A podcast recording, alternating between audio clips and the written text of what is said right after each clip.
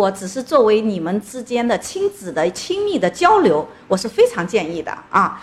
那么如果说他睡觉的一个模式要这样固定下来的话，那我是不建议的，因为这样的话，宝宝和你都睡不好啊。我们还是建议把它分开来睡。当然，分开来睡，我们要时刻用科学的方法保护好宝宝的睡眠，避免跌落、坠床、窒息啊等等伤害，好吧？